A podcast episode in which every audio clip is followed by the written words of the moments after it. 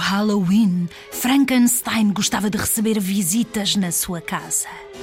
Limpava a fundo a cave dos horrores e preparava bebidas especiais para os seus melhores amigos: a bruxa repuxa, o bruxo cartucho, o fantasma cataplasma, o demónio Apolónio e o morto absorto, a quem chamavam o torto.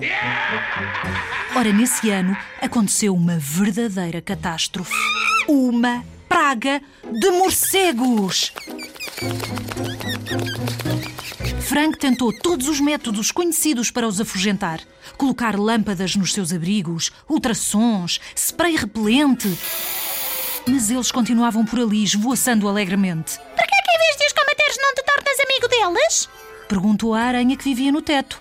Sim, por que não? Pensou Frankenstein. Por isso, na noite de Halloween, podes encontrar bruxas, fantasmas, demónios, mortos-vivos e também simpáticos morcegos.